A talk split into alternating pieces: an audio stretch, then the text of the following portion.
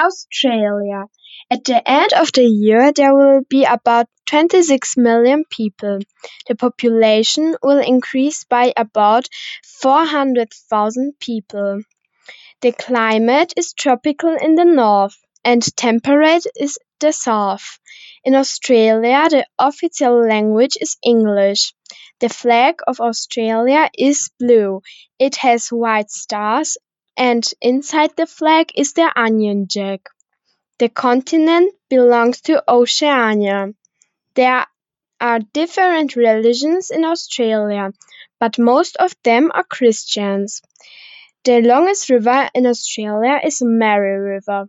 The Indian Ocean lies on the southern side of Australia and on the eastern side is the Pacific Ocean.